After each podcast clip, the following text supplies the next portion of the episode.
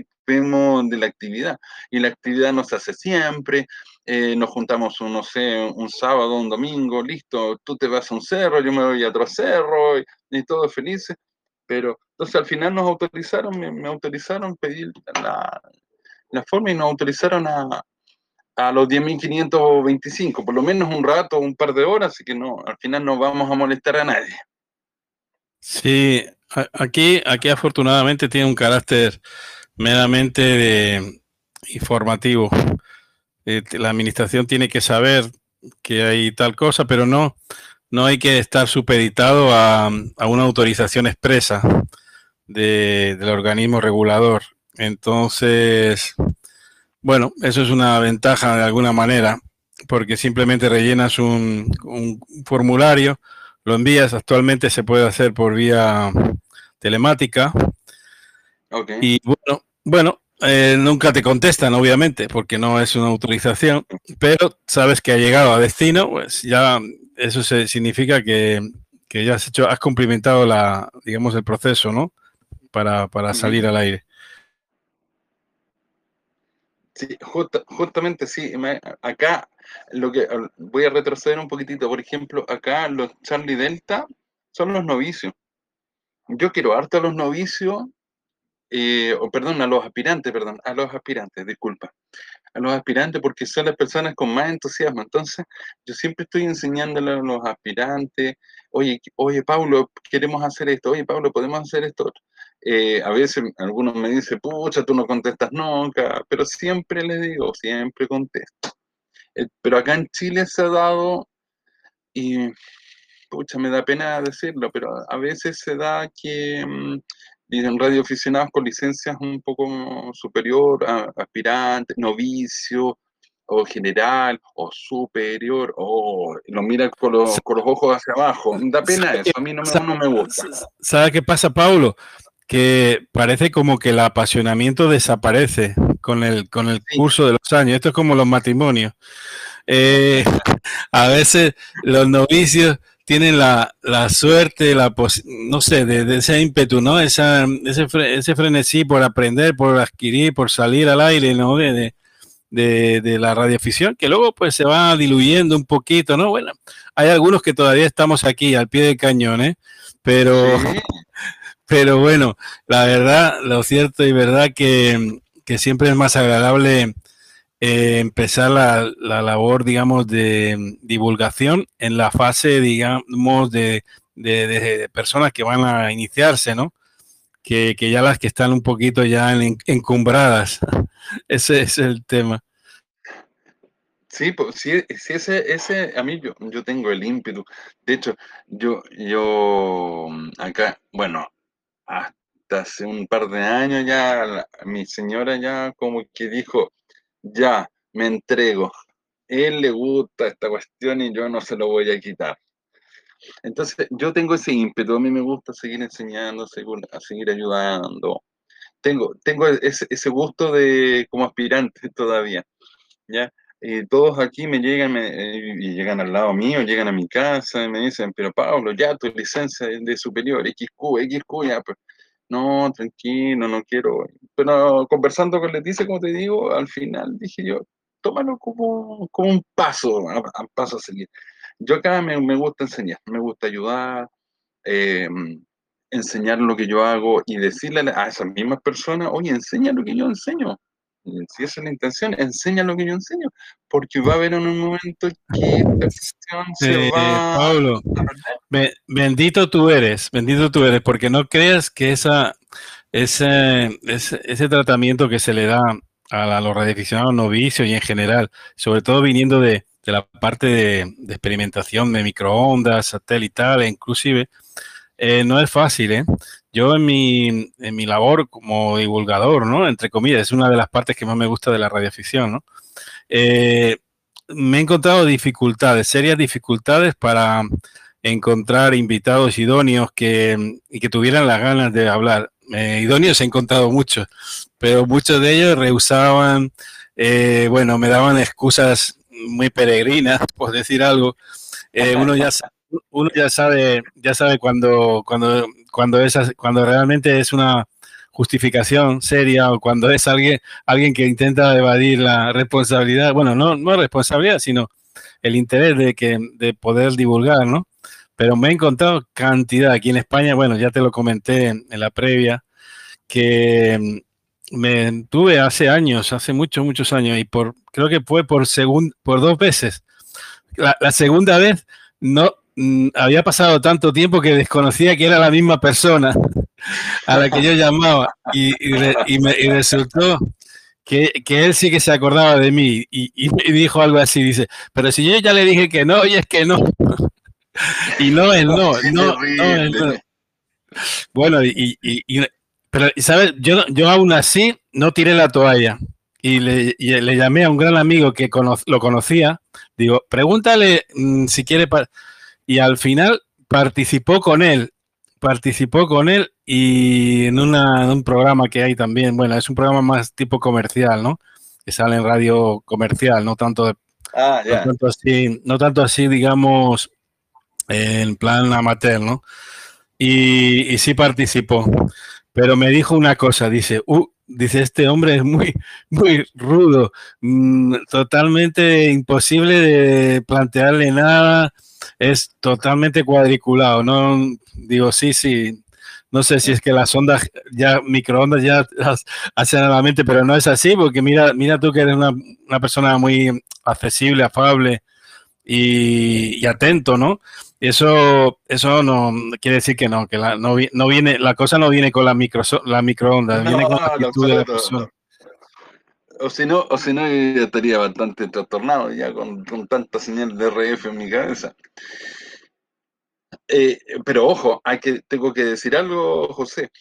Sí, no estoy seguro, 100% no estoy seguro, pero em, hice una prueba hace muchos años, te estoy diciendo más de 10 años, y me puse frente a un enlace de microondas, pero estoy hablando de 20 watts de potencia, y me dejó marcado el estómago. Imagínate. Ok, sí, la verdad, la verdad que sí. Saludos a, todos los que se van incorporando. En, unos minutos empezaremos la, net. Eh, em, bueno, el EU9, Lima Alfa Delta, Lima Mike Delta, eh, Federico, que, nos, predeció, nos predeció en el en el ANET, en la net de la anterior eh, ocasión del programa que dedicamos a, a las grabaciones de la luna, de los alunizajes. Mm. Eh, pero bueno, algunas decían que eran falsas, ¿no? Pero bueno, otras, otras no, no sabemos muy bien. Pero bueno, hicimos ahí una, una, un recorrido muy, muy interesante. También a 7 Alfa Alfa Radio, a CA1 Lima Víctor Zuluz, Valdivia, X1 eh, Kilo Yankee Alfa. bueno, y Sergio también, Sergio Alejandro, bienvenido. Bueno, pues sí, eh, francamente eso fue mi, experiencia en este tipo de modalidad, eh, que, siempre, siempre la dejaba ahí eh, a un lado. Digo, algún día, algún día me encontraré con, con algún radioaficionado que sea verdaderamente receptivo y no refractario, ¿no?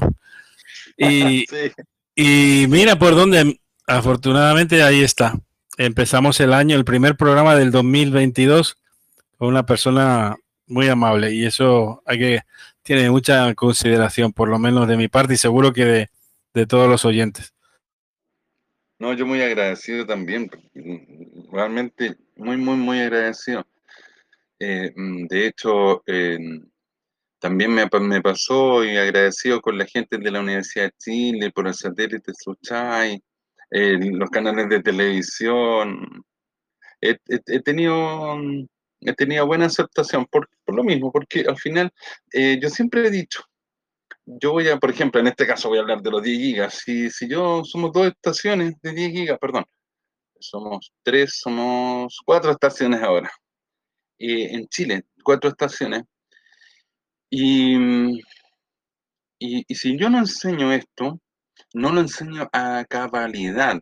no lo enseño esto, como, ¿cómo se dice? Eh, yo no voy a poder estar con cuatro estaciones toda la vida.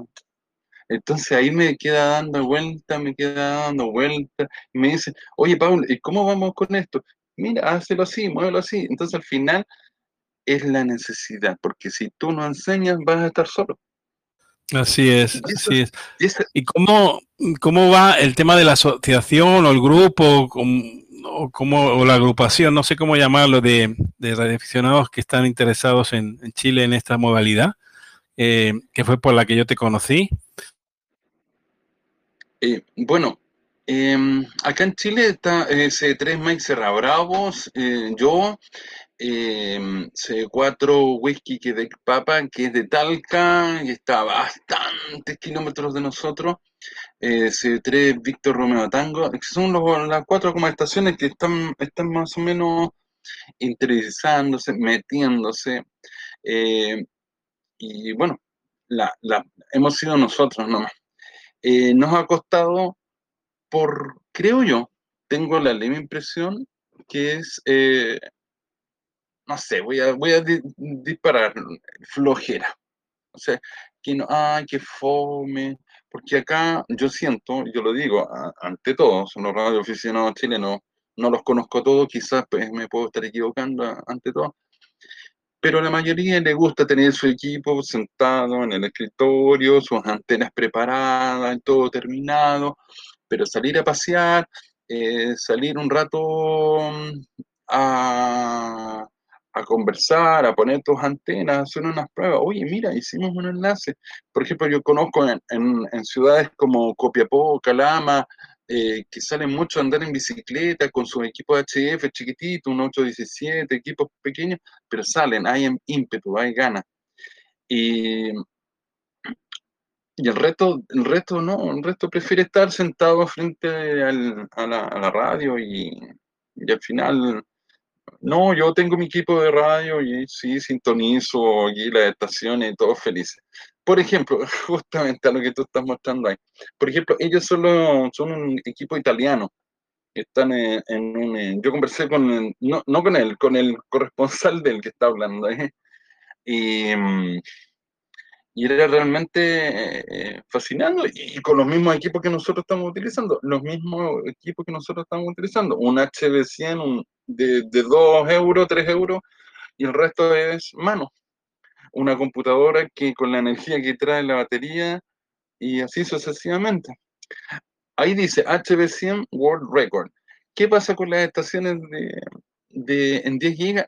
Lo que más quiere es eh, competencia yo llego más lejos y, confirmarlo. Y al confirmarlo, eh, tú tienes, em, ¿cómo se dice? Em, eh, puntos, eh, tú eres el mejor. Oye, pero viste al, a Eco Alfa tanto, tanto, oye, mira, viste a Charlie Eco 3, Víctor November hizo 123 kilómetros de este punto a este punto, confirmado. Entonces viene y hay otra estación de Uruguay que dice, mira, nosotros hicimos 150 kilómetros. Es de caballeros también. Pero mira, él hizo esto y entonces empieza a hacer una competencia. Y al ser una competencia, ¿ya? Y al ser una competencia, obviamente, cada uno de los que está fabricando su equipo de radio quiere, quiere cada uno eh, no contar los secretos. Y así empieza la competencia. Por eso yo creo que, mm, por eso yo creo que hay mucha, mucha competencia y que las estaciones no cuentan mucho de lo que están haciendo, cómo los están haciendo. En mi caso, no, no va a una competencia. No, realmente ya no va a una competencia, va a que participen más personas. Si quieren ellos competir, perfecto, súper bien. Pero como te digo, es eso. Ahí estamos, bueno, en la pantalla estamos viendo. Eh, yo creo que hay, bueno, hay, hay mucha, en el tema de, las, las bandas altas, ¿no? Hay bastante competencia, sobre todo en microondas y satélite y tal. Ahí es un, hay un fenómeno que es competitivo. Yo nunca, no, no, no, nunca me ha generado la radioficción, no me ha generado para nada, por eso no soy concursero, pero sí, sí admito, admito para, sobre todo que haya gente que le guste el superarse, el, marcarse unas metas, el, llegar a unos hitos altos, ¿no? De poder de, alguna manera eh, llegar a alcanzar, eh, bueno, distancias o, países o contactar con determinadas estaciones especialmente. Eso es importante, claro, pero bueno, para mí la radiodifusión es una comunicación, ¿no? Es, una, es un medio de, sobre todo de trabar amistad y de, y de, y de bueno, de experimentar, de buscar nuevas, nuevos horizontes a la comunicación. Y sin ir más lejos, tenemos la, oportunidad de, hacerlo diariamente, porque somos unos privilegiados. Tenemos a, el espectro de radio a nuestros pies. Eh, tenemos la, gran satisfacción de poder eh, utilizarlo eh, de una manera asequible, económica, y eso tenemos que, mantenerlo, ¿no? La administración, a, cambio de eso, pues tenemos que dar una, nivel. Bueno, aquí creo que es el amigo de Chile, de, Uruguay, ¿no? Que es uno de los, sí, un grupo muy activo. No sé si en realidad hay una, hay diferencias eh, de, en lo que es la frecuencia de, de, lo, de microondas, de los, en este caso los 3 centímetros, entre distintos países. Me imagino que sí, ¿no? Que no hay, no hay una homogenización de las, de la, de la banda, ¿no? En el uso de radioaficionados. Pero mira, ¿sabes qué? Por ejemplo, ahí eh, se quedó ese, se me olvidó el nombre de. Mm, ay, de. Bueno, él es un experto. Yo creo que más, más, más experto que yo. Eh, de hecho, me tiene poca paciencia porque yo siempre estoy preguntando 20.000 cosas. Pero te digo, él es experto. Y en los primeros videos que tuviste es lo que vamos a mostrar el día de hoy. ¿Ya? Usando, eh, comenzó, comenzó eh, con, con, equipos HB100 y se acabó la historia. Y ahora, ahora él sale con transversor y sale con, con equipo, un FT817. Eh, entonces, y subió, subió de categoría, entre comillas, categoría, le voy a decir categoría, pero al final partió con módulos HB100 y, y transmitió en 10.500. Las frecuencias siguen siendo las mismas. ¿ya? Las frecuencias siguen siendo las mismas. Uno que otro ha modificado el, módulo para poder llegarlo, llevarlo a, a, la frecuencia que corresponde acá a su país. No es difícil hacerlo, pero los módulos HB100 son todos em, son todos en la misma frecuencia, así que podemos jugar todos en la misma frecuencia, así que no, si nos encontramos eh, a 200 kilómetros de distancia y las dos estaciones nos vamos a encontrar, aunque no nos hayamos puesto nunca de acuerdo. Oye, vamos a transmitir en esta frecuencia. Bueno, pues vamos a empezar ya la net, eh, saludando a todos los amigos que se incorporaron. Eh, y, bueno, decir que, que, lo que vamos a describir ahora en, este, los próximos minutos, en la net de la tecnología, que es el primero del, del año 2022, eh, es una, actividad apasionante y francamente, por lo que yo he contactado con nuestro amigo Paulo, es una modalidad em, asequible, asequible al menos en, inicialmente, con algunos... Em, hay, una, eh, hay una escenografía que ahora nos va a describir Paulo de los componentes de hardware y, y demás y el uso que se le puede dar a ello y sobre todo la posibilidad de, hacerlo de una manera económica, eh, teniendo, teniendo un poquito de, paciencia, interés y, y pertrechándose de, algunos, eh, algunas cosas reciclables, ¿no? Porque como el NBS y el SDR, que en muchos casos lo utilizamos para otros fines, es perfectamente viable su uso eh, en esta banda, ¿no?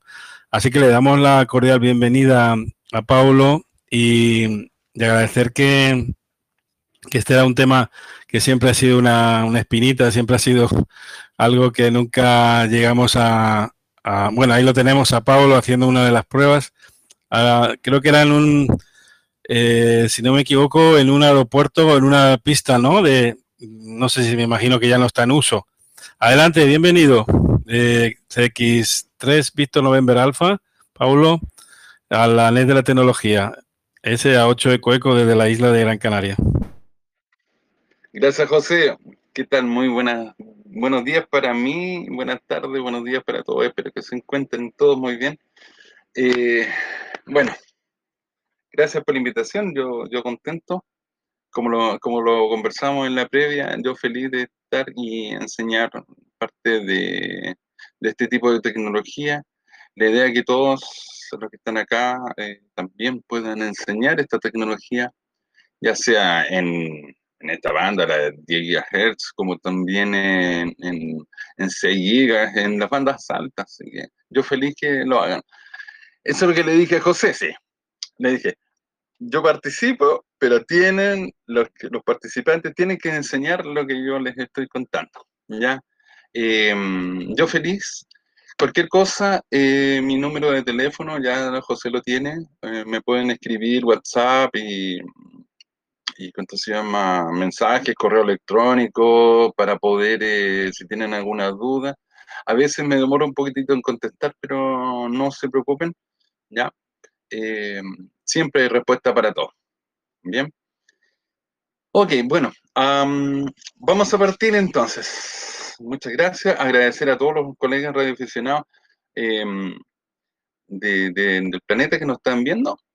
Bien, aquí estamos viendo la página web c3bna.cl, ¿ya?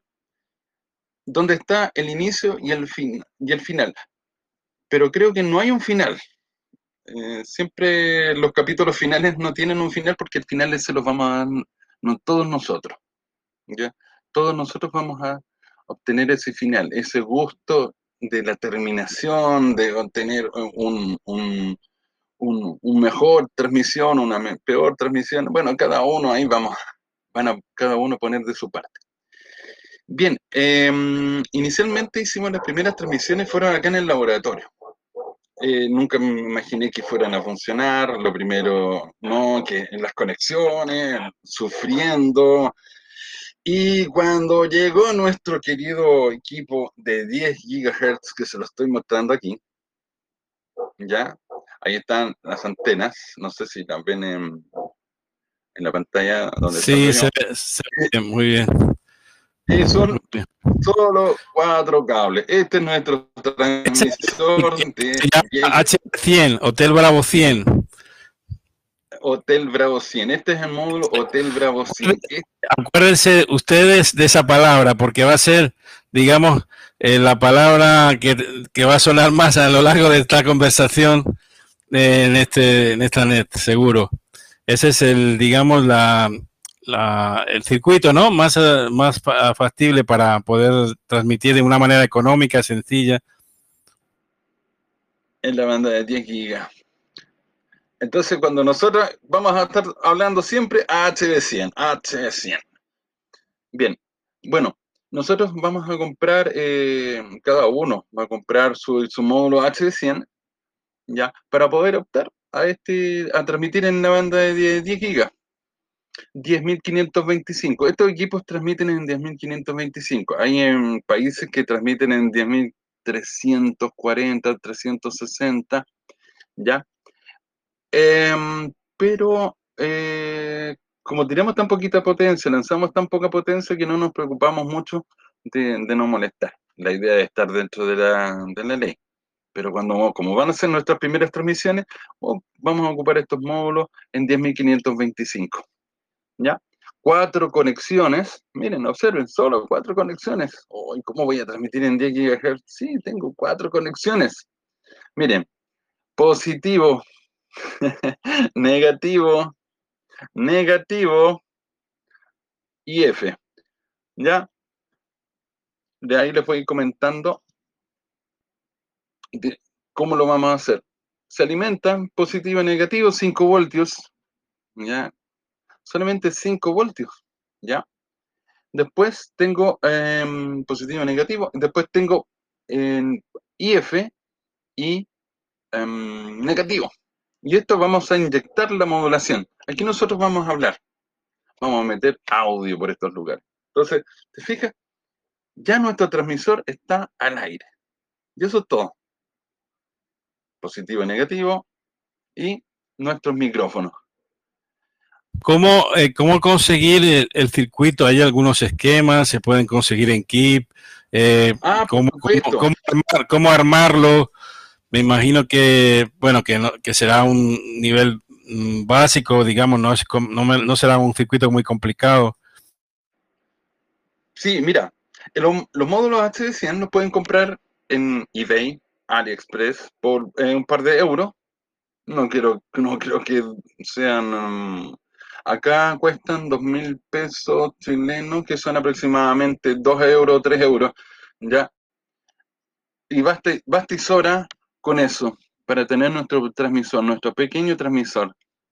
Y nosotros por primera vez vamos a transmitir con este módulo, así tal cual como ustedes lo ven.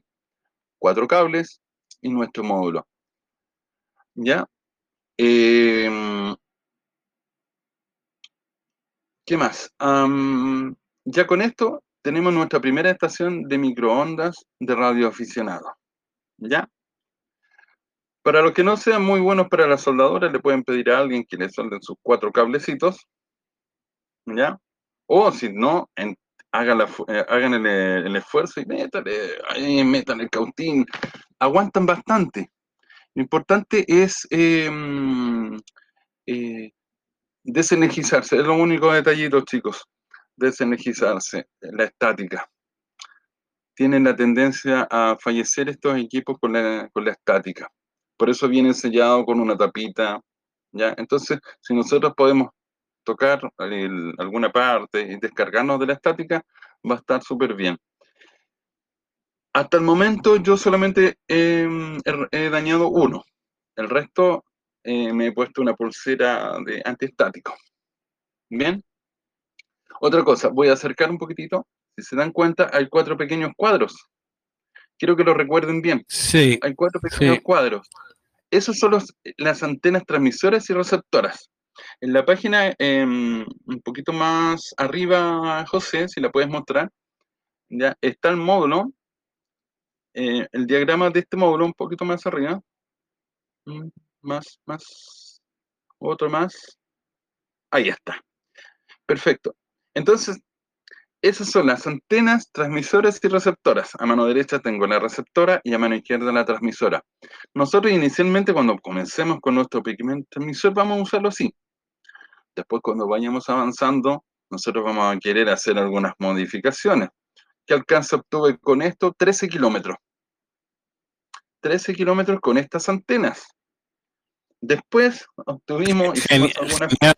es, bueno, es una distancia que yo ya la quisiera yo la considero para, un, vamos, un DX, ¿no? En, esa frecuencia. Por supuesto. Y nosotros obtenemos, obtuvimos 13 kilómetros. Bueno, el video que, aparece ahí, estuvimos en el aeródromo de los Cerrillos, ex aeródromo de los Cerrillos, que tiene mil metros de distancia, ¿ya? En la pista, y obtuvimos mil metros. Obtuvimos los mil metros, pero empezamos a darnos cuenta y hablaba con Miguel, eh, Mike Serra Bravo, Miguel me decía, pero Pablo, esto, los niveles de señal son muy altos, pero no tenemos, y Miguel me decía, pero no puedo seguir avanzando, me decía, pero no, no hay un poco más de camino. No, Pablo, me decía. Entonces dijimos, no, esto tiene que, nos tiene que, ¿cuántos? No, no nos puede ganar. Los niveles de intensidad con 5 miliwatts, 5 miliwatts, ¿ya? obtuvimos 1000 metros. Y dijimos, vamos, nos fuimos al Cerro San Cristóbal, que es el cerro principal en el centro de la ciudad de Santiago de Chile, donde están ubicadas todas las antenas. Nos pusimos uno en, en, la cumbre mirando hacia el aeródromo de los Cerrillos y obtuvimos 13 kilómetros de distancia. Nos costó un dolor de cabeza, te lo prometo, un dolor de cabeza, porque movíamos un poco para izquierda, derecha, izquierda, derecha, y en un momento nos escuchamos. ¿De qué forma nos escuchamos? Colocábamos música de nuestro teléfono móvil, todo partió así, música muy, muy, muy, muy antiguo. Ya, Paulo, estoy colocando música tanto, o estoy lanzando un audio de SSTV. Perfecto. Y llegó un momento que llegamos y eh, escuché, le llamé por VHF, ¿estás lanzando SSTV? Sí, Paulo, enlazamos, contactamos. Y netamente, solo con estas unidades, solamente con estas unidades. Así. Está, estamos hablando de que es muy, muy crítica eh, la, la, focalización, ¿no?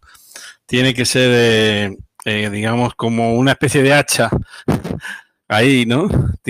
porque sin... Eh, de hecho, de hecho, tú puedes pensar, si has jugado con un puntero láser, es lo mismo. Sí, sí, entiendo. ¿Y qué hicimos nosotros? empezamos con la con, el cachureo. Empezamos a desarmar el LNB antiguo, colocamos, desarmamos y creamos una guía de onda. Canalizamos todo ese, toda esa señal de RF que se nos escapaba para todos lados con esto y creamos una guía de onda utilizando un LNB. ¿ya? Y obtuvimos mucho mejores resultados. Hicimos la prueba de los mismos 13 kilómetros, pero fue nítido. Una nitidez, 5 miliwatts de potencia. Hubo dolor de cabeza porque no teníamos referencia.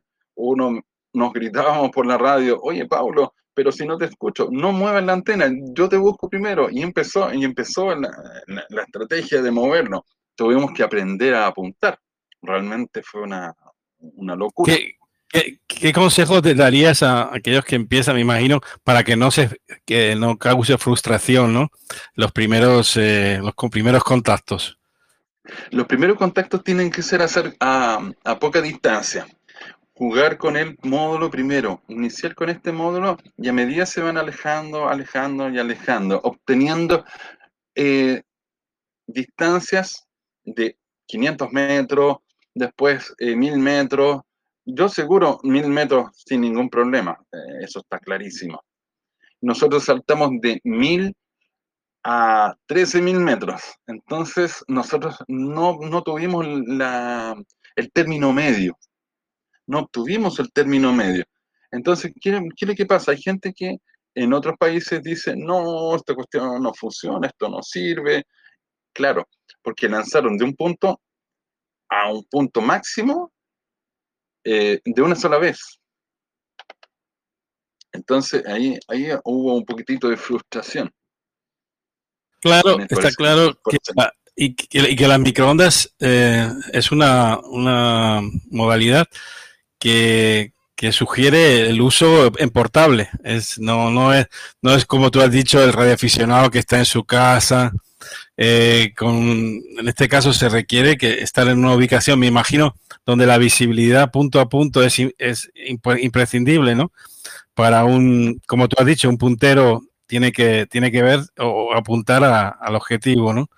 Eh, y eso es importante, me imagino que es, bastante conciliable. Hoy hablando con un compañero que está aquí con nosotros, Tomás, que, administra un, grupo de, estaciones en portable, de, comentaba incluso con él y con, con otro grupo que se llama Transpedinaico, ¿no? que realizan dos eventos al año o alguno más de eh, conectividad entre montañas, ¿no? que sería una buena idea eh, añadir esta opción de, de microondas a, la, a, la, típica de 2 metros, 70 centímetros o inclusive HF y demás, ¿no? Por supuesto. Eh, sí, sí esa, esa, es la idea. Al final, esto es eh, el, obtener punto a punto. Obtener eh, un punto, de un punto a otro punto y obtener un comunicado. Así como los italianos que mostraste en algún momento los videos, ellos ocupaban estos módulos HD100 por lo mismo, porque ya el, el, valor ya es mucho, es demasiado caro obtener un transversor para 10 gigas, un, eh, un receptor para, para 10 gigas. Entonces, al final nosotros optamos por esto, una entretención, jugar con ello y obtener grandes distancias eh, para, para satisfacción propia no pueden estar instalados en nuestras estaciones de radioaficionados, excepto que tengan, ah, olvídate, un, em, una torre, no sé, de unos 50, 60 metros. Bien, ahí, ahí estamos. Si se dan cuenta, le puedes poner pausa ahí al video. Un poquitito, ahí está. Perfecto. Mira, ahí hay un radio Baofen de estos radios chinitos y con un módulo HD100 a la izquierda. Eh, el cocodrilo ahí que está sosteniendo, está sosteniendo eh, un, conector que va directamente al IF, ¿ya? Va directamente al IF, pero no está tocando el centro de la, de la radio. Entonces, ¿qué, ¿cuál fue el experimento aquí? Que el HD100 es un módulo, aparte de ser un módulo transmisor de 10 GB, también es, es un transponder. Es un transponder. ¿Qué es lo que es un transponder? ¿Ya? Es, em, tiene un ancho de banda aproximadamente de 300 megas. Ahí nosotros le estábamos colocando en FM 144 MHz. Significa que nuestro transmisor originalmente transmite en 10.525 más los 144 MHz y nosotros lo buscamos en el SDR y está 144 megas más arriba. Y ahí viene lo entretenido. Y ahí no, nos empezó a doler menos la cabeza con Miguel y con los otros colegas de Argentina, que ya sabemos dónde estamos parados. Ya no necesariamente saber que somos, están 10.525. Va a depender mucho de los receptores, de los LNB. Entonces, ya sabemos que estamos 144 megas más arriba. Y de ahí empezó. Eh, eh, Pablo, ¿cuál es la frecuencia exactamente que podemos transmitir los radioaficionados en, en 3 centímetros? Eh, al menos, bueno, en tu, en tu país, o me imagino que eso cambiará un poquito de, algún país a otro, ¿no? Pero bueno, habitualmente, ¿cuál es? 10.360 y fracción, no estoy muy seguro. No recuerdo el final. 10.300 y fracción. Y estos módulos eh, transmiten en 10.525 de fábrica, como uno nos toca, 10.525. Vienen unos módulos con un pequeño orificio, viene con el hilo para ponerle un tornillo, un pequeño tornillo, y uno puede ir variando la frecuencia. No varía mucho, pero si llegamos a los 10.360, que son las frecuencias autorizadas eh, por varios países en la banda de 10 GHz. Sí, y eh, tenemos, tenemos ya eh, el, transmisor, pero ¿qué nos faltaría para poner, digamos, el escenario completo de, la transmisión? Bien, ahora viene la parte entretenida, porque el transmisor fue súper simple. Cuatro cables, ya tenemos nuestro transmisor. Y, ah, un ejemplo más, solamente un ejemplo más para que nos vamos al receptor. Observen, aquí está el primer prototipo ¿ya? De, mm, con una guía de ondas. Este es el primer prototipo de transmisor con guía de onda. Ocupamos, eh, ahí les voy a mostrar también eh, los dipolos de la misma guía de onda de la antena receptora. ¿ya? Y ahí colocamos nuestro HV100 y con ese comenzamos el transmisor. Se fijan, la transmisión es lo que menos nos, lo menos que nos importa, porque al final ya tenemos nuestra transmisión, nuestro micrófono y ya estamos obteniendo una transmisión. Ahora viene lo entretenido, vienen los LNB. Bueno, este LNB, se me quedó uno dando vuelta, de televisión satelital. Nosotros utilizaremos LNB de transmisión satelital de televisión.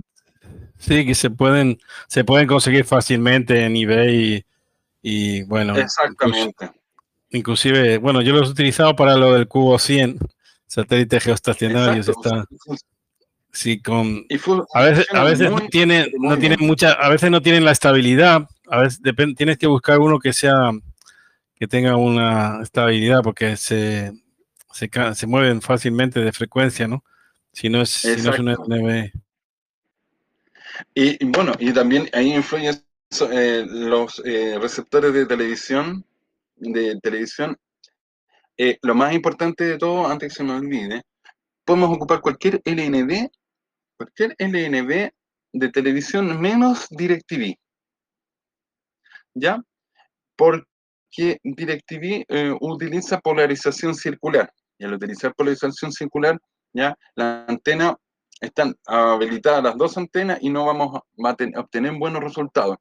Los voltajes que vamos a ocupar para las antenas de DirecTV son totalmente diferentes a los que nosotros pudiésemos ocupar con una antena de Movistar, una antena de cualquier otra compañía, ya que son 12 eh, voltios y 18 voltios. Yo comencé con los LNB dándole eh, tensión de 12 voltios y, y, nos quedamos ahí. Muchos me decían, pero ¿por qué no cambia la tensión? Y así cambia la polaridad. Sí, ahí vienen los dolores de cabeza, cambiar la polarización. Mejor cambiamos la posición de nuestro LNB. ¿Ya? Y obtenemos mejores resultados. Después, nosotros partimos con esto, los LNB, solamente los LNB sueltos, puestos en un trípode, viendo cómo nos resultaba y solamente utilizando, eh, eh, ¿cuánto se llama? Em, cachureos, solamente cachureos. Oye, ¿estará bueno este LNB? ¿Cómo lo podemos probar? Tenemos material de sobra. Nosotros como radioaficionados somos unas personas que sacamos material de todos lados. ¿Ya? Entonces, ahora viene la parte entretenida. ¿Cómo recibimos? Bien, nosotros tenemos, voy a mostrar aquí en la, en la, cámara, no sé si se ve. Ahí tengo eh, se, ve un LNB, se ve un LNB em, desarmado, sin su caja. Bien. Nosotros acá vamos a recibir 10.525 estos NNB son bastante anchos y nosotros le podemos transmitir 11 gigas, 9 gigas y no va a haber ningún problema. Lo bueno que tienen estos, los, eh, estos LNB, que al final son unos down converter. ¿Qué son un down converter? Convertir una frecuencia alta a una frecuencia baja. Es lo importante. Recibimos 10 GHz por acá, por el frontis y por el conector F, ¿ya? obtendremos aproximadamente la diferencia del oscilador. Pero Pablo, ¿cuál es la diferencia del oscilador? Cuando uno viene y mira en la rotulación de los eh, LNB, en este caso este está desarmado, dice frecuencia de recepción 10.525, oscilador 9.750 oh, entran 10.000, el oscilador local es de 9.750. Entonces, si yo tomo una calculadora, porque yo creo que todos, nosotros tenemos una pequeña calculadora, tenemos 10.525 menos el oscilador, 9.750, eh, obtendremos la frecuencia de salida de, nuestra de nuestro LNB. Por aquí saldrán 775 MHz. O sea, aquí a la salida yo tengo 775 MHz. Que sería una frecuencia más, ah, digamos, más cercana al uso de los SDR y de, y de algunos receptores de radio habituales. Exactamente, por supuesto, justamente. Entonces, ¿qué es lo que hacemos nosotros? Después de esto, tomamos nuestro, ese, nuestro cable que viene del, que viene, ¿cuánto se llama? Del LNB, llega, lo voy a soltar, llega a nuestro equipo, porque este es todo nuestro equipo de, de recepción. Nuestro primer compañero, el VST. Nuestro compañero VST es el que nos va a dar alimentación y le va a dar energía a nuestro LNB. Porque de alguna forma este circuito necesita alimentarse, tener energía, ya que los LNB son así por dentro. Circuitos integrados, eh, osciladores, transistores, ¿ya? Y, y, bueno, a su otro lado tenemos los dipolos. Es, importante, me imagino, el, tipo de cableado que utilicemos y que no sea muy, muy larga, ¿no? La, digamos, la extensión del cable, creo. nosotros nos asustamos, nosotros nos asustamos, dijimos, vamos a tener que utilizar cable grueso, eh, las frecuencias altas, ¿qué hacemos? ¿Qué hacemos? Em, y entre una y otra, conversación por aquí y por allá y pruebas, nos dimos cuenta que no tenemos necesidad de un buen cable de extensas, o sea, de extensa longitud, o sea, mucha longitud de, cable, no porque bajamos desde el LNB 10, 10 GHz y salimos a 700 MHz. Entonces ya 700 MHz a un metro de cable, dos metros de cable no es tanta la pérdida. ¿Bien? Entonces, después de eso, por eso no, tenemos la necesidad de, de tantos problemas de pérdida de señal. Entramos a nuestro querido compañero VST, que es el que le da la energía. Esto lo venden en China. ¿Ya? Positivo, negativo. VST, SDR. ¿Se fijan? Ese es, VST. ¿Ya? En este caso, como está en la fotografía, a mano izquierda eh, viene la RF. La RF, si se dan cuenta, en el centro, hay un, arriba de la palabra vías, hay un pequeño condensador, ¿ya? Que nos deja pasar la, el voltaje a nuestro SDR, porque si no vamos a estropear el SDR, lo vamos a destruir. ¿Bien? Entonces, ese condensador detiene la tensión, pero sí deja pasar la radiofrecuencia o sea, hacia el lado izquierdo, donde dice RF, nosotros lo conectaremos al em, SDR y obtendremos la, señal de RF obtenida de nuestro LNB. A mano derecha eh, eh, hay unos reguladores de tensión y dice DC más RF. ¿Qué significa? Le estamos dando voltaje, los 12 voltios que necesita el LNB para poder trabajar, y obtenemos la radiofrecuencia que viene desde derecha a izquierda, la obtenemos y ellos, la, la tensión se cruza con la radiofrecuencia, no hay ningún problema, y obtenemos la señal de radio que nosotros queremos obtener. ¿Ya?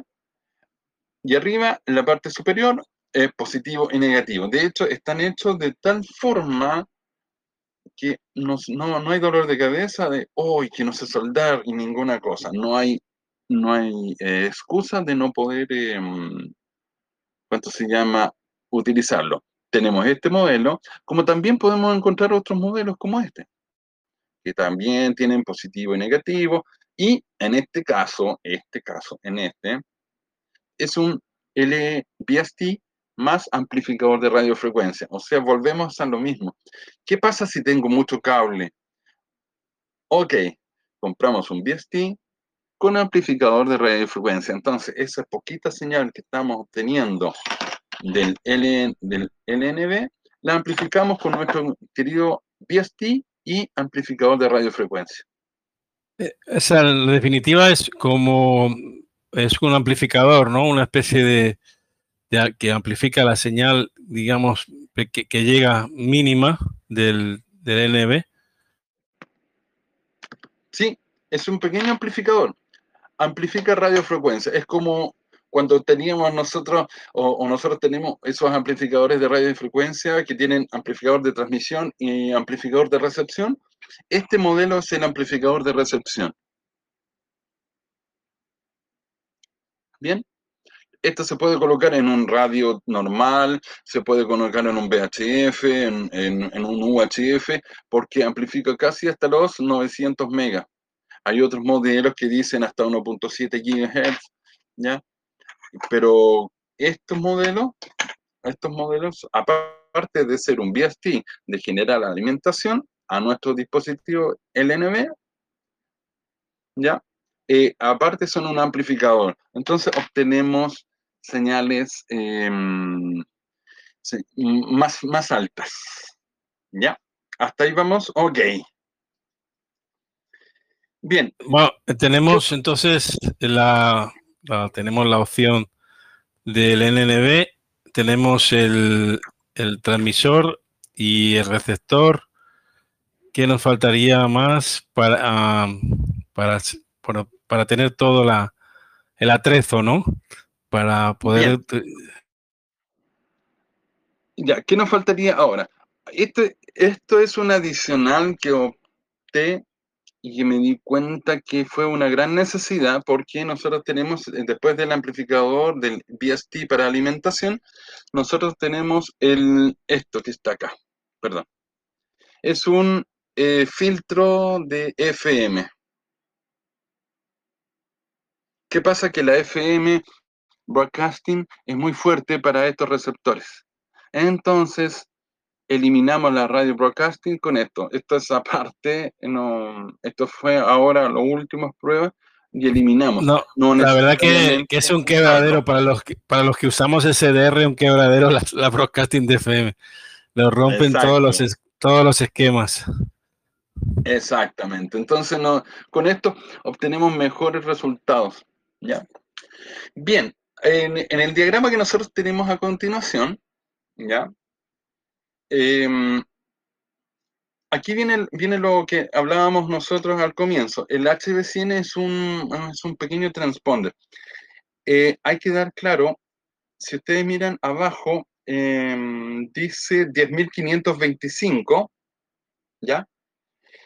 Si nosotros colocamos un pequeño micrófono, puede ser un micrófono Electret, como puede ser un micrófono con alimentación, del cual yo le pueda generar audio, a nuestro transmisor, si nosotros modulamos, nosotros aproximadamente modulamos entre 10 y 12 kilohertz, o sea, lo que ustedes me están escuchando es alrededor de esa modulación.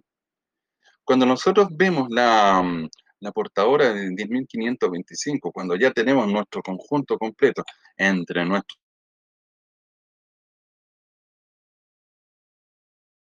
NNB en nuestro transmisor frente a frente, vamos a obtener una portadora central, ¿ya? Que es de 10.525, ¿ya? ¿Ya? Entonces, si yo modulo, voy a decir, hola, hola, hola, ¿cómo estás? Entonces, ¿qué es lo que va a pasar? Estoy modulando, pero no la portadora. Estoy modulando mi audio y ese audio se bate y sale al aire. Si yo modulo fuerte, grito, voy a tener más potencia de salida. ¡Hola! ¡Hola! Y voy a obtener más señal. Significa que en vez de tirar 5 miliwatts, estoy diciendo hola. Un miliwatt, medio miliwatt. ¿Ya? entendido. Entonces, ¿qué es lo que optamos? Inicialmente en uno de los videos colocamos un handy, un radio portátil, sin tocar, porque son 5 watts que le voy a meter a, solamente fue una prueba, 5 watts que le voy a meter a, la frecuencia intermedia, a la IF, entonces dije, voy a quemar el módulo, solamente lo voy a acercar más que nada para ver los niveles. Y claro, transmití, acerqué el, el, el cable que va desde el IF sin tocar, sin tocar el conector me arriesgué a, destruir el, el, Baufen, pero no importa. Pero empecé a transmitir y dependiendo la cantidad de RF, es la portadora que va subiendo. O sea, obtuve 5 miliwatts, ¿ya?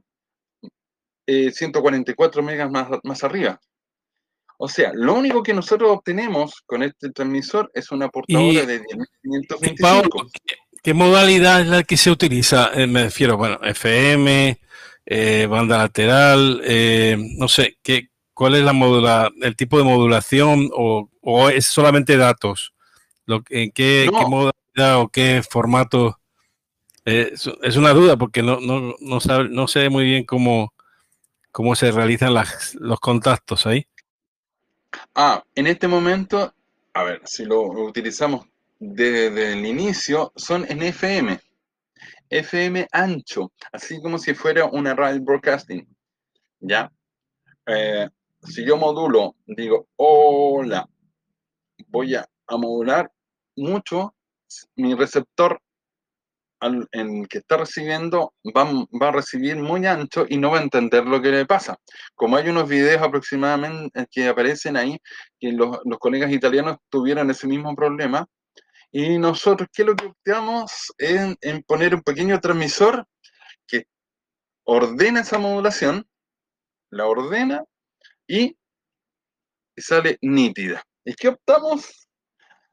En FM, FM Broadcasting, utilizamos un transmisor de FM Broadcasting. Ahora, 10.525 más los 88 megas, ahí tenemos nuestra transmisión y podemos modular y la nitidez es una maravilla. ¿Qué hicimos después? Inyectamos modulación. Probemos modos digitales. Vamos y le inyectamos a nuestro transmisor de frecuencia modulada. Obtuvimos los 5 miliwatts. ¿Sabemos en qué frecuencia estamos parados ahora? Perfecto. Instalemos eh, SSTV. Perfecto. No se está saturando. Packet radio. Ningún problema. De hecho, hasta FreeTV lanzamos y pasó a través de este módulo de FM. La antena de este módulo iba directamente al IF. 50 miliwatts directamente al IF y sabemos dónde está mi corresponsal transmitiendo y viceversa y no dañamos nuestro eh, HD100. ¿Qué, ¿Y qué posibilidades tiene la comunicación eh, microondas en el caso de, como radioaficionados, ¿no? como tú has dicho, bueno, ya, ya has enumerado algunas, como packet, enlaces, de, me imagino, de datos, eh, SSTV, SSTV, eh, etcétera, ¿no?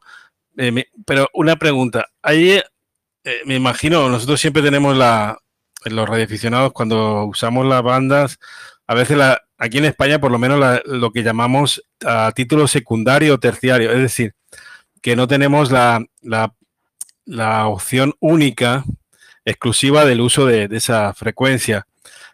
¿Hay posibilidades de que haya algunas interferencias, de, que, de que en, esa banda haya algún otro, otro sistema, otro, otra fuente de, de radiofrecuencia que os perjudique en determinado momento? O, o por aquí, por lo menos en España, se dice que si fuera así el caso, tenemos que tolerarlo, ¿no? Porque al no ser eh, propietarios de, de, esa parte del espectro a título primario, pues tenemos uh -huh. que, bueno, no sé si ahí ocurre en, en, en, Chile también, no lo sé. Mira, tenemos que pensar lo más, lo más simple en la respuesta. Microondas donde miro, llego, tengo que mirarte a los ojos para contactar. O sea, si yo tengo, yo estoy en este momento mirándote a los ojos, significa yo soy el HD100 y tú eres el LNB receptor, y otro ruido y otra transmisión tiene que estar prácticamente en la misma línea de nosotros para poder Visual. generar una interferencia. O sea, olvídense que nosotros vamos a obtener alguna interferencia, excepto hay o, o, armónicos o algún tipo de armónico, no sé si en ese aspecto a lo mejor Ahí puede ser más. No, porque eh, vamos, podríamos obtener armónicos, ojo, podríamos obtener armónicos, ¿ya? Podríamos obtener armónicos, ¿ya?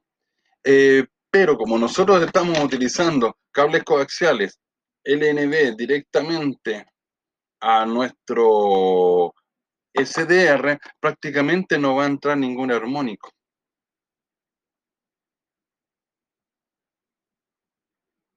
¿Mm? Entonces, no, no, no podríamos tener ningún armónico de, ruido o algo por el estilo.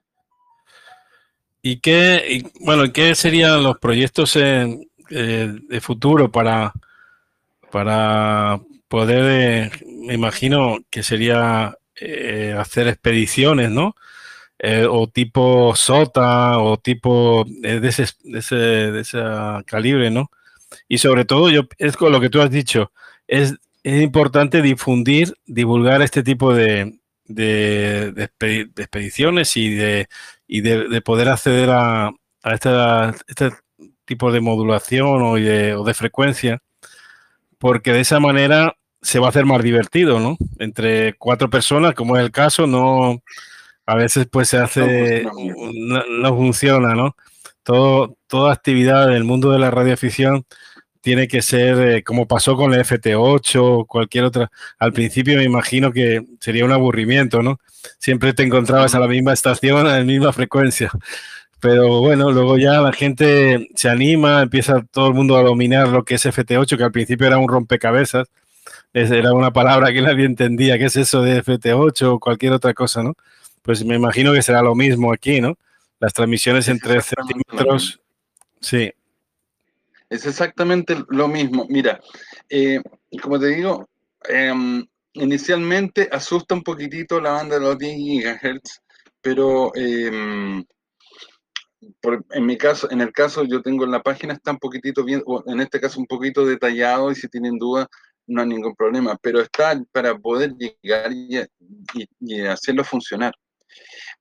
Hay un eh, proyecto, bueno, que me vienen hace más de un año, eh, hay un repetidor acá em, a 2.500 metros de altura, em, que quieren colocar una baliza y quieren que sean 10 GHz. Entonces quieren colocar una baliza en 10 GHz a 2.400 metros de altura, ¿ya? Y obtener una... Mm, no, no, no, Tati, un segundito.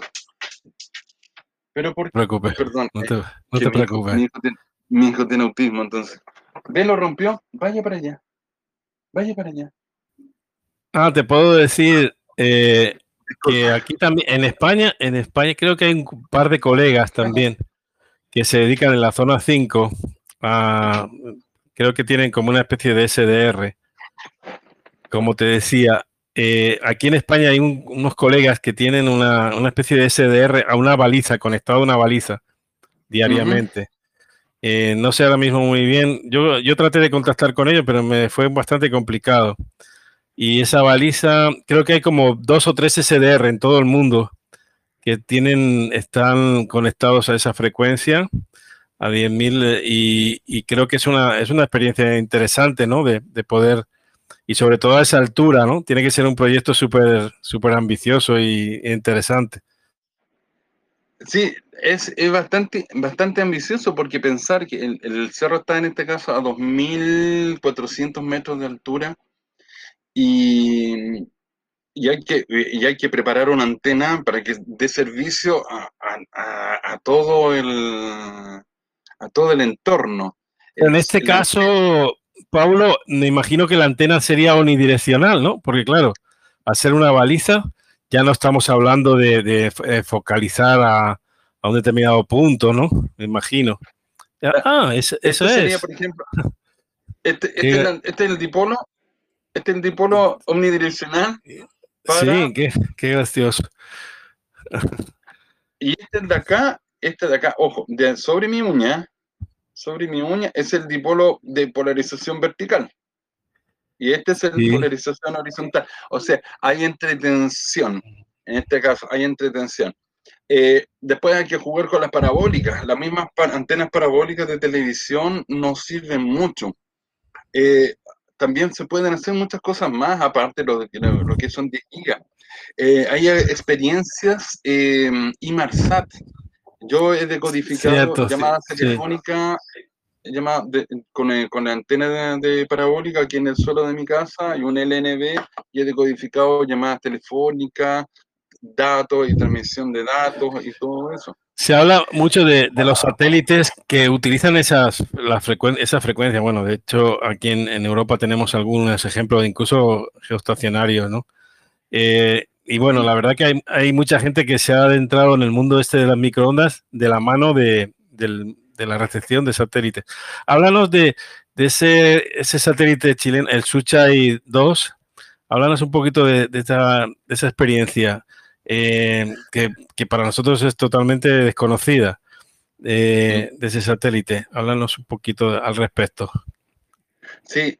Ah, perdón, se, me olvidó una sola cosita más porque no puedo dejar de, lado. Eh, SatFinder. El SatFinder es un instrumento de medición, ¿ya? Si no lo muestro ahora, me van a decir, pero ¿por qué? ¿Por qué? ¿Por qué? si no se me olvida, perdona, José. No, no te preocupes. Mira, la aplicación ahí en el dibujo que aparece, ¿ya? Eh, esa es la configuración que nosotros hicimos. Una computadora AFSK, que significa que podemos transmitir lo que nosotros queramos, modulado en audio, un HB100, que es el transmisor que nosotros le mostré, la energía, la antena, ¿ya? Y eh, nuestro corresponsal, el, ND, SatFinder, VST. sí, ah, lo, he visto aquí en el, vídeo, en un vídeo. Entonces, ¿qué es lo que nos pasaba? Ese dolor de cabeza que tuvimos desde 13 kilómetros de altura, que no te entiendo, que no me copio, que no la muevas tú y esto. Entonces, al final obtuvimos eh, con este instrumento obtuvimos la posición. O sea, al final no, no, debemos haber demorado cinco minutos con esto. un aparato importante tenerlo. Es importante tener. Bueno, se usa mucho también para la localización, ¿no? De satélites, en algún caso, ¿no? por supuesto. Entonces, se ocupa, se ocupa prácticamente para lo mismo y funcionó para lo mismo. No hay que modificar absolutamente nada, solamente tener ganas y practicar y meterle manos. Después, abajo, aparece lo mismo. El pantil, de algún, uno mueve primero y, y después mueve el otro, ya hasta que obtiene la mejor señal. Y ahí enciende el micrófono y el pequeño transmisor. Utilizamos de estos micrófonos manos libres de computadora, un audífono con handset y funciona perfectamente. Hicimos un contacto. La idea importante es grabar el contacto. Si hablaron a 500 metros, es confirmar, he confirmado el contacto contigo a 500 metros, DX.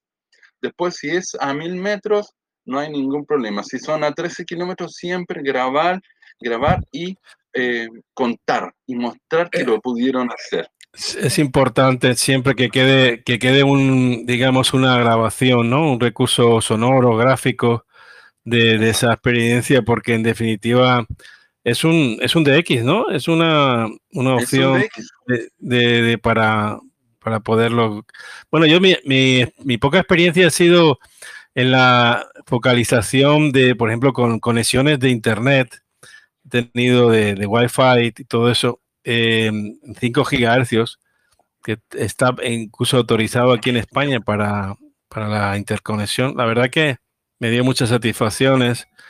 Y, la, la, descripción que has hecho de antena para arriba, para abajo, hacia la izquierda, hacia la derecha, es realmente gráfica, porque es real, es, fue, es, una, es una experiencia, yo creo que hasta tiene, tiene su encanto, ¿no? Aunque de buscar, de buscar el punto de inflexión ahí, porque no, no es fácil, ¿no? Pero al final, la satisfacción de decir que tienes una estabilidad, una, en nuestro caso era una caseta que teníamos a unos 15 kilómetros aproximadamente, y con dos antenas de rejilla, que no eran ni siquiera de parábola, era, eh, conseguimos, conseguimos con un LNB, dos LNB a la, a interperie, conseguimos eh, hacer una conexión estable, que en aquella zona ni siquiera había telefonía móvil, ¿no? Entonces eh, tuvimos esa oportunidad y la verdad que es una experiencia bonita, ¿eh? Yo, mm, bueno, nunca me imaginé que la señal iba a ser tan buena, tan buena con la, creo que estábamos del orden de 300 miliwatt, algo así, ¿no? sé, una potencia bastante pequeña. Y, bueno, la estabilidad y la, y la conectividad de Internet era insuperable, insuperable en todos los sentidos. Así que mm, tengo que decir que fue una experiencia genial. Así que, bueno, eh, es la, experiencia, ¿no? Que tampoco no es tanto, digamos, con el contacto de radioafición, pero bueno, algo tiene que ver. Bueno, hablamos un poquito al respecto de, lo que es el satélite Sucha y todo eso. Eh, eh, bueno, demos un ¿Me esperas? Espérame un poquitito, por favor. No te preocupes, no te preocupes, eh, Pablo. Es que soy, eh, en mi tesoro y él, yo soy su tesoro, entonces. Sí, te entendemos, no te preocupes. No hay problema. Oye, bueno, le, puedo contar. Eh, bueno, el Suchai 1, el Suchai 1, bueno, fue un, un, un CubeSat de, de 10 por 10, fue un satélite bastante pequeñito, ¿ya? Eh, con la, intención era una, una investigación, ¿ya? De, de, ¿cuánto se llama? Eh, de radiación solar sobre nuestro planeta, ¿ya? Y mm, déjame para recordar bien acá un poquitito, el, lo voy a leer un poquitito porque no me recuerdo bien. El proyecto, eh, la idea es, fue de 150 millones, 150 mil dólares aportada por la Universidad de Chile, muy inferior a lo que un satélite tradicional. Un satélite tradicional, estoy hablando de 300 mil dólares. Entonces nosotros tuvimos mandar ese, eh, ese QSAT, lo mandamos em, por 150 mil dólares. O sea, no, nos quedamos en una orillita y nos dijeron, ya, bueno, colóquense aquí aquí lo vamos a lanzar, así que no se preocupen. Corre, ¿Ya? corre, corre, La carga científica en este caso fue, em, la idea e intención inicial fue em, probar sistemas de comunicación, probar sistemas tema de energía, un microcomputador a bordo, que el bien se que nos dolió la cabeza cuando hubo una explosión solar y el microcomputador se apagó. Lo único que obteníamos nosotros era, mm, era la baliza, que la baliza estaba de forma independiente al microcomputador, entonces sabíamos solamente si teníamos una tensión, si teníamos un voltaje. Espérenme, por favor. Entonces, sabíamos si tenía una tensión, un voltaje, eh, si el microprocesador estaba encendido o estaba apagado, y nada más, no teníamos más a través de una telegrafía.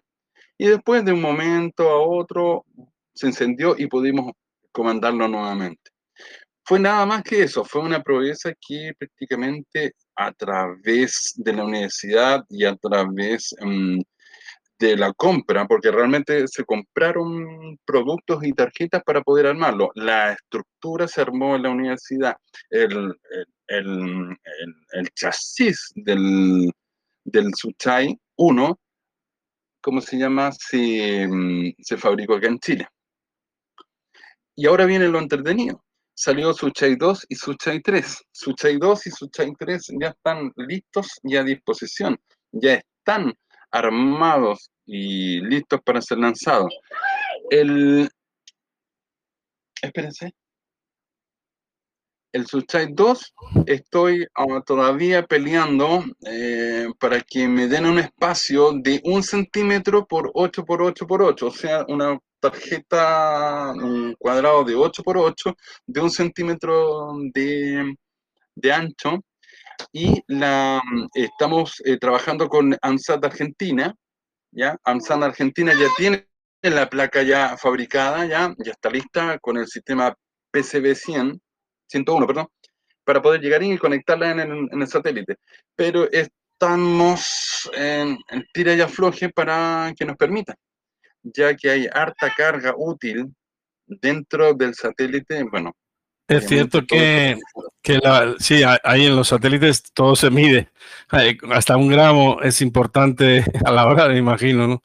Bueno, vamos a ver si eh, vamos a pasar el cambio a, aquellas estaciones o, las personas que están a la escucha que nos quieran, quieran hacer algún comentario al respecto o alguna pregunta sobre esta iniciativa de, de la radioafición a nivel de microondas, ¿no? y comunicación satelital. Eh, pues eh, que me, lo insinúen por acá y yo le, les voy pasando el cambio. Adelante, mi amigo Manuel. Ahí, él, es el número uno en, la en el post position. Adelante, bienvenido. Muchísimas gracias por esa, por esa posición.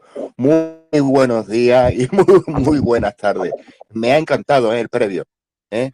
Eh, Pablo y José Manuel Previo son como las buenas películas, esas películas que, que cuando mm, ponen el título de, de, crédito y, el fin, eh, pues continúan y te han dado mm, quizás en, un segundo, eh, en un segundo, en comparación con la duración de la película, la esencia de la película. El previo precioso, de verdad, comparto vuestra idea de no ser brujo en nuestra afición.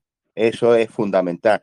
Y eh, eh, Pablo, la verdad, maravillosa, ¿eh? maravillosa exposición del tema. Lo poco que conozco del tema y, he, podido leer es mm, con, elementos mm, accesibles y yo diría que hasta económicos, si me lo permite. Muchísimas gracias, Pablo, que continúe así. Y bueno, bueno Manuel, ya, tenéis, ya tenéis una brecha abierta ahí en el Radio Club sobre todo mi amigo Manuel y otros más que les gusta, les gusta cacharrear, les gusta, es algo importante. Efectivamente, de verdad. José Manuel, tú lo conoces mejor que yo. ¿eh? aquí tenemos la suerte de, eh, dejándome el tintero en Málaga, España. Eh, muchas personas mencionan a Ecoarfa 7, Tango Bravo, don Manuel Verde, presidente aquí de la sede de la URE en Málaga, y es un crack es un crack, un crack, un crack. Y bueno, mm, yo agradecimiento, ya que me lo brindáis me lo ponéis a tiro a él, de verdad, sinceramente. Lo importante, no sé, Brujo, eh, Pablo, aprovecho para desearte un feliz año nuevo, aunque sea un, mucho tiempo para atrás, no me hago más largo, eh, que yo cojo cuando, cuando piso el PTT que te diga José Manuel, parece que se me queda con los tistes pegados. Lo dicho, muchas gracias, 7-3, muy cordiales, a ustedes dos y a los posibles radioescuchas. La verdad que, ese, entusiasmo, Manuel, es, es, contagioso. Muchas, muchas gracias, de verdad. No, es fácil encontrar personas así que, estén siempre al pie de, cualquier cosa que se le pida. Eh, la verdad, es un afán de colaboración y, y que es muy estimable. Que va, hombre, si es lo único que, que yo puedo aportar a la radioafición, ¿eh? la ayuda, la ayuda a personas como ustedes, ¿eh? Eh, que mm, don Manuel Verde, por ejemplo, pues me lo dice, dice Manolo, aquí en esta afición todo el mundo es sumamente importante, hasta los granitos que tú te crees que son cosas poco importantes. Lo dicho, no me hago más extenso. Un fuerte abrazo para todos ustedes y los posibles radioescuchas. mi tío Manuel, Ecoalfa 7 Alfa Alfa Romeo. Gracias. Gracias a ti, Manuel. Y está también Tomás ahí en Pontevedra, Eco Alfa 1, Charlie Uniform, Charlie de Uniform. Adelante, bienvenido. Buenas tardes. ¿Qué tal? Buenas tardes. Pues nada, enhorabuena ahí por la charla, muy amena y muy, muy entretenida, la verdad.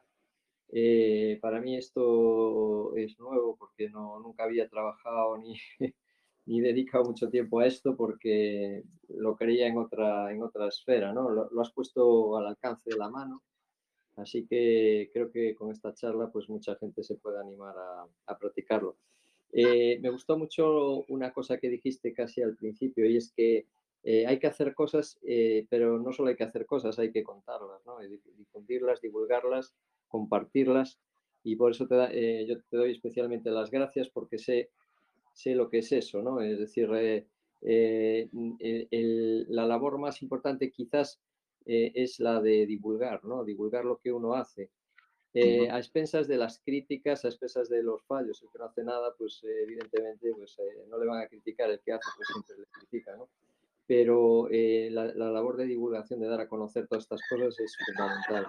Hay tanto José en su programa de 8 Eco Eco, que ya lleva muchísimo tiempo con, estos programas de divulgación tan interesantes, siempre sobre temas de, de actualidad, pues la verdad que son de agradecer. Así que también muchas gracias a ti, eh, no solo por lo que haces, sino porque lo cuentas y lo compartes. Muchas gracias. Bueno, sí, Tomás, la verdad que, es una, e, esa es una, una, escala superior del radioaficionado una categoría superior.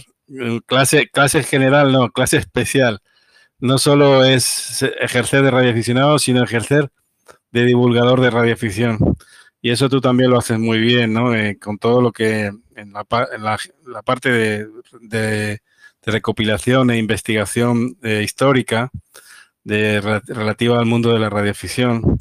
Y, también en la parte que, haces de, experiencias, ¿no? De, poner a, digamos, en, el, en, los grupos o en, los medios, por ejemplo, escritos, en la revista, por ejemplo, Selvamar o cualquier otra, de todas tus experiencias, ¿no? Así que, pero bueno, eh, le paso el cambio a, a Paulo para que te comente algo al respecto. Adelante, C3, eh, Víctor November Alfa. Adelante para la net de la tecnología. Eco Alfa 8, Eco Eco. Ya, eh, pero con las disculpas correspondientes, eh, pero realmente disculpen, he estado un poquitito mirando a, te preocupes.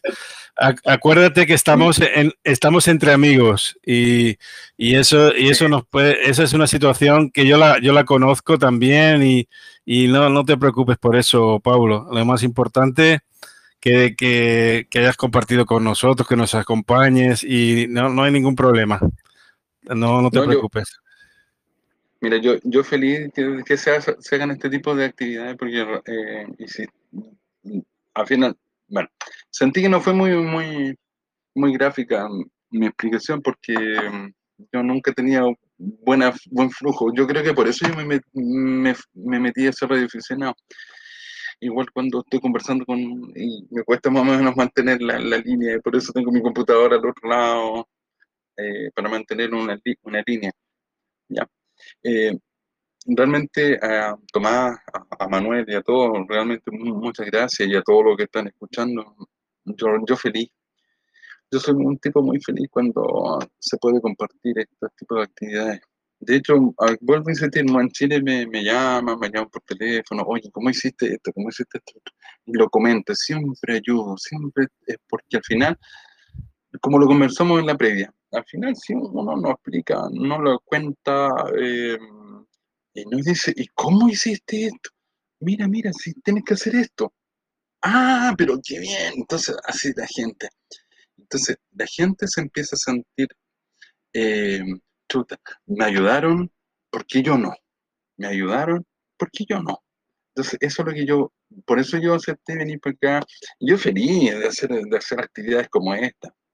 Realmente yo, yo soy un tipo muy, muy, muy agradecido muy agradecido de la radioficción porque al final eh, yo, yo le dije una vez a mi señora, mi amor, ¿qué quiere? ¿Que sea una persona que llegue los jueves y los viernes con trago a la casa o usted en la casa y usted me necesite y yo salto?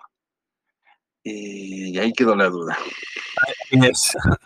Bueno, ese, ese, dilema lo hemos tenido muchos también. Así que, mira, de toda, cualquier manera, Paulo, seguramente a, muchos colegas cuando escuchen o vean el, el vídeo eh, en, YouTube o todo esto, pues seguramente van a tener muchas dudas. Quizá, ¿cómo poder contactar contigo para que yo creo que es, la parte más importante?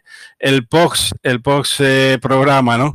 Que seguramente te contacten y, y, tengan dudas sobre cómo localizar eh, el HB100, cómo poner la, una, vía correcta, cuál es la mejor, cómo desarmar un NNB que uno tiene ahí engavetado en tiempo A, de, de, cuando la, el satélite analógico y todo eso, ¿no? Eh, bueno, ¿cómo poder contactar contigo? ¿En qué? Háblanos un poquito de tu blog, de tu correo electrónico, etcétera. Sí, em, em, mi, página es 3bna.cl, mi correo es paulo arroba 3bna.cl, y mi número de teléfono em, para radioafición es el más 569 43 42 33 50 lancen todos los WhatsApp que quieran, las eh, preguntas, videollamadas. Eh, hay momentos que yo no puedo responder, no le Bueno, y, está también en Telegram, en Telegram también, que lo tenemos en el grupo. Que no se le olvide, ahí es muy fácil contactar. Está ahí en el grupo y no se nos va. No se nos va. en Telegram también estoy, me encuentro ahí. ¿Ya? Eh, si a veces no contesto, bueno, eh, no sé si te dije, José, yo trabajo en un observatorio, trabajo en el observatorio de la silla y... Sí.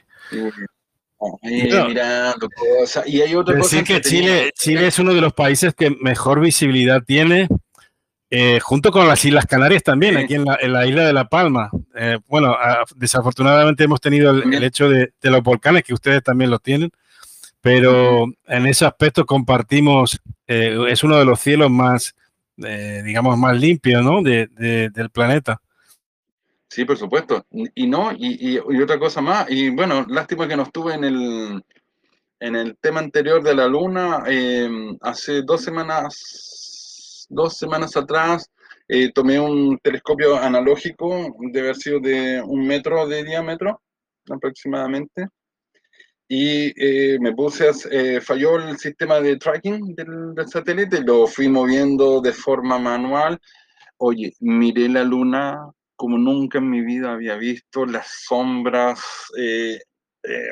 realmente eh, si la luna es de este porte, yo no alcanzaba a ver un cuadro completo, era así, están encima. De hecho, eh, se, ven los cráteres y se ven los cráteres y los subcráteres, las sombras de los cráteres. Eh, de hecho, hay una posibilidad que está grabado mientras no repare ese disco duro. Puedo ver el sector donde aterrizó el Apolo 11 y el Apolo 17 Genial, genial.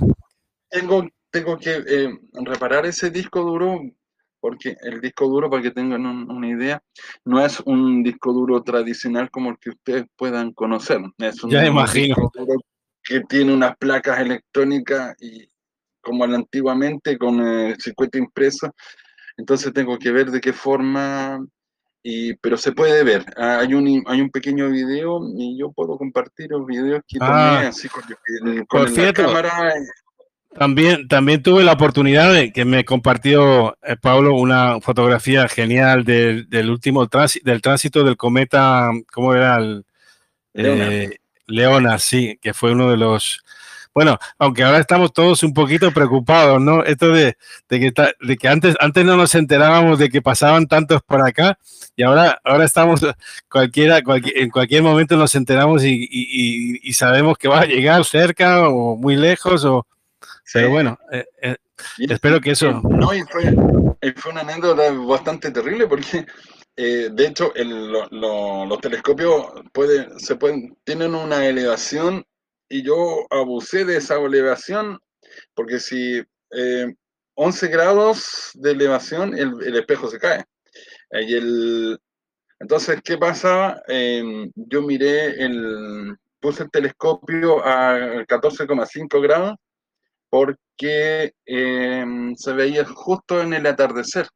Entonces, para poder tomar esa fotografía, lo bajé hasta 13,9, alarma, alarma, alarma, alarma. Yo dije, aquí soy un muerto, me echan del trabajo. Y menos mal, no pasó nada, pero alcancé a tomar la fotografía, una fotografía hermosísima. Procesé, porque los satélites, o sea, los em, telescopios son fotografías blanco y negro, ojo, son solamente fotografías blanco y negro y eh, muchas capas de diferentes colores y procesé, y, procesé la fotografía de tal forma para mostrar el cometa como si lo estuviera mirando con mis ojos. No, una, una maravilla. Tú eres un, privilegiado en ese aspecto, poder trabajar ahí. Bueno, pues, mm, bueno, no sé si alguien más quería comentar, alguna, algún otro invitado que está por acá, Marcos o Valdivia. En cualquier caso, la verdad que hubiera sido interesante que estuvieras por acá en la neta anterior.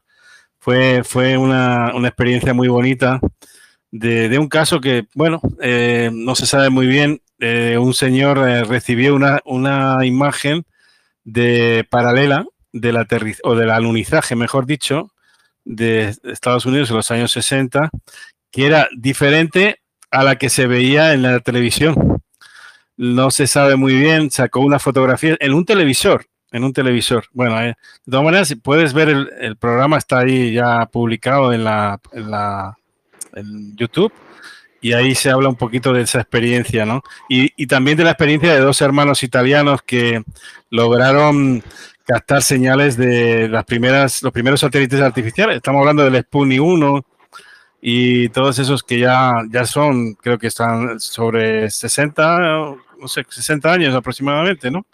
O no, menos, menos. Sí, sí, ya. Bueno, tenemos por acá a Marcos. Sí.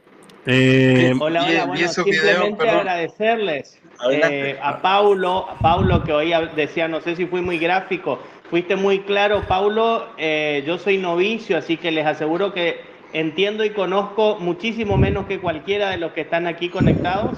Y, lo entendí, lo entendí. E, esta es una información que seguramente no la hubiese buscado por mi cuenta.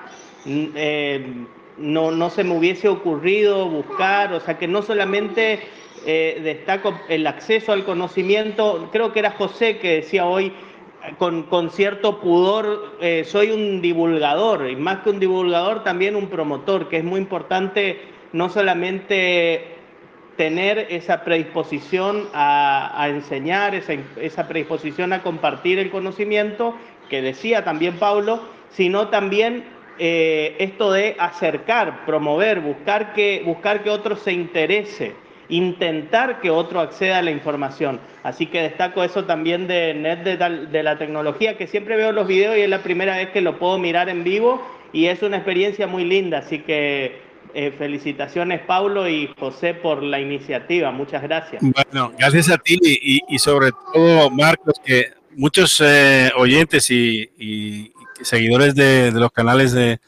difusión de la net, a veces no lo conozco, por lo menos ya ahora ya te he puesto cara, ¿no? Y, eso es importante, saber que estás ahí. Me imagino que estás, no sé en qué, en qué, en qué provincia de Argentina, ¿no? Por la L no recuerdo muy bien.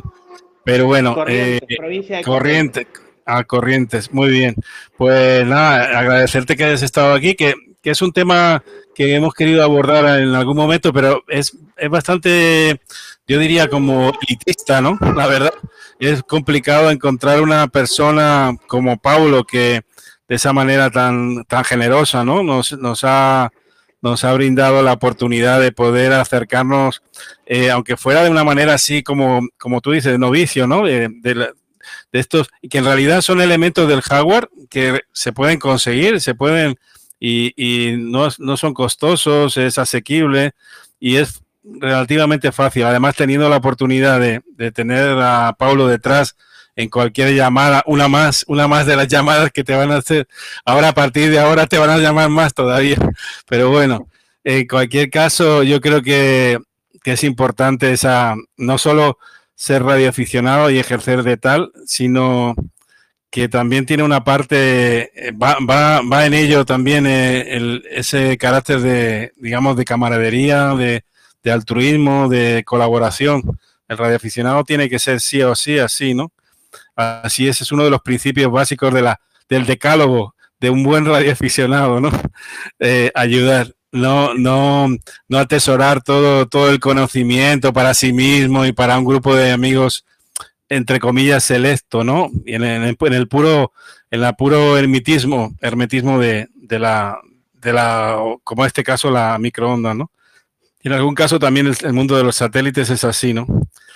Así que gracias, Marco, por tu colaboración y, bueno, te esperamos que, en otro momento, cuando tengas oportunidad y tiempo en este horario, pues nos acompañes. Un saludo.